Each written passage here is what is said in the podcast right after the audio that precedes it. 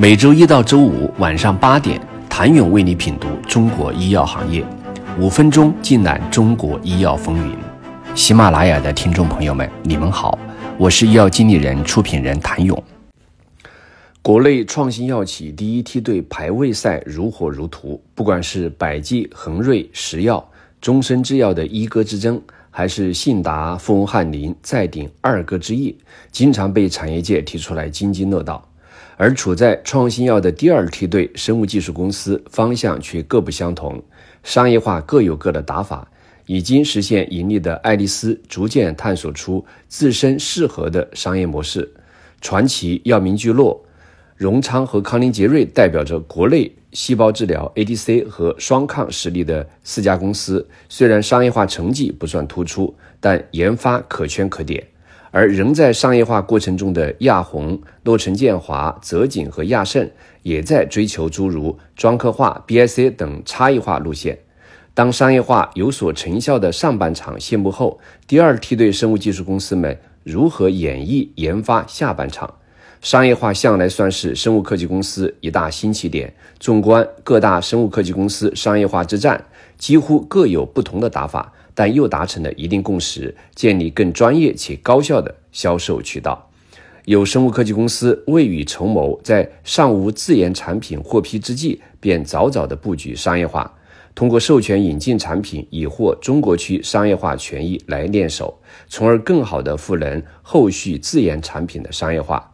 有生物科技公司为了更加发挥自己的独特优势，针对不同产品建立独立销售团队，以更精准且专业化抵达终点。而对于一部分药企来说，合作似乎是加速商业化进程的最佳路径之一。有意思的是，素有 ADC 龙头之一之称的荣昌生物，采取了分领域建立销售团队。目前，荣昌生物拥有两款已上市的王牌商业化产品，分别为泰达西普和维迪西妥单抗。两款产品的销量也使其2023年上半年营收增加了20.56%。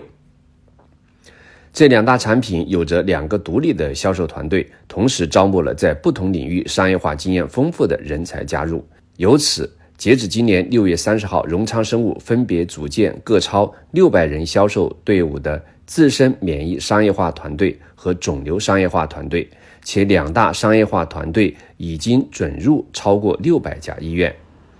更专业化是一个明显的趋势。亚宏医药同样是一个典型案例，在泌尿科、妇科两大领域打造小而精的专科商业化团队，独立自主地推进商业化的能力建设，这也直接体现在了该公司的商业化思路上。虽然并无自研产品上市。但亚宏医药在商业化方面的布局早已酝酿两年多。据亚宏医药上半年业绩会透露，到目前为止，商业化团队的核心部门已经到位，如医学事务部、市场准入部、销售部、市场部、商务、数字化运营、销售效能核心人员几乎到位，目前处于招聘更多人员的过程中。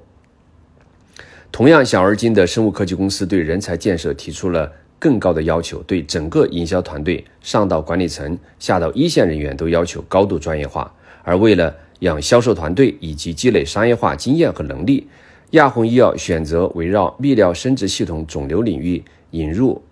培唑帕利片和马来酸奈拉替尼片，后续将拥有这两款药物在中国大陆的生产和商业化权益。业绩会透露。到年底，计划拓展至近两百人的销售团队。目前，销售团队构成还是以跨国企业的骨干为主。下半场，这批小而美的生物科技公司如何给出实践的答案？请你明天接着收听。谢谢您的收听。想了解更多最新鲜的行业资讯、市场动态、政策分析，请扫描二维码或添加医药经理人微信公众号“医药经理人”——医药行业的新闻与资源中心。我是谭勇，明天见。